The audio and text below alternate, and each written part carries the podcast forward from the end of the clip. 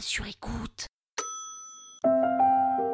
Tchernobyl, la, la, la série Tchernobyl? Non mais c'est quoi cette histoire? Vous écoutez Krusty History, le podcast qui vous raconte les histoires de l'histoire.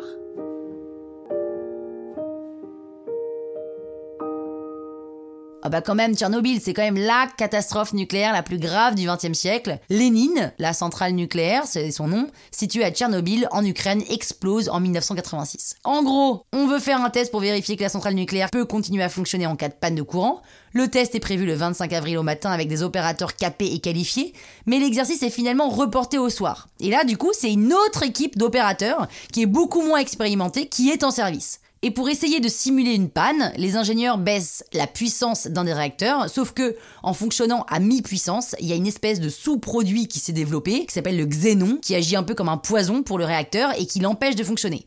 Et en voyant que ça bloque, les ingénieurs poussent le réacteur à fond, et à 1h23 du matin, la chaleur est 100 fois supérieure à la normale, et là, boum Le réacteur explose et soulève le toit de plusieurs tonnes. Et c'est la première fois qu'un truc comme ça arrive, donc évidemment, on sait pas du tout comment gérer. Il faut 15 jours pour réussir à éteindre le feu. Les pompiers arrivent, mais ils se rendent vite compte que les matières nucléaires, ça ne peut pas s'éteindre avec de l'eau. Les pompiers sont gravement irradiés et meurent pour la plupart d'entre eux.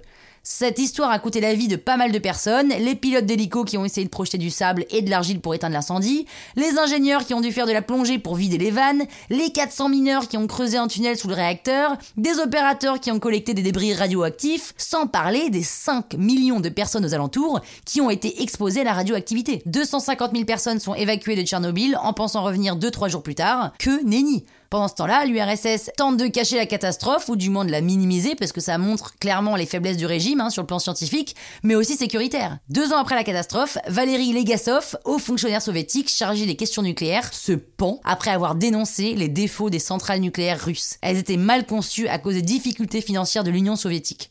Et aujourd'hui, c'est une zone totalement abandonnée. Et heureusement. D'ailleurs, vous saviez qu'on disait que les problèmes de thyroïde, c'était dû à Tchernobyl Ou au stress Ou à la génétique? Bref. Croustille, hein La toile sur écoute.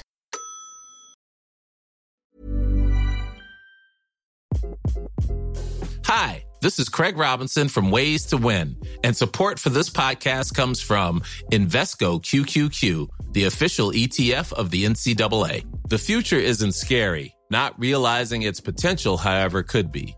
Just like on the recruiting trail, I've seen potential come in many forms as a coach. Learn more at Invesco.com slash QQQ. Let's rethink possibility. Invesco Distributors, Inc.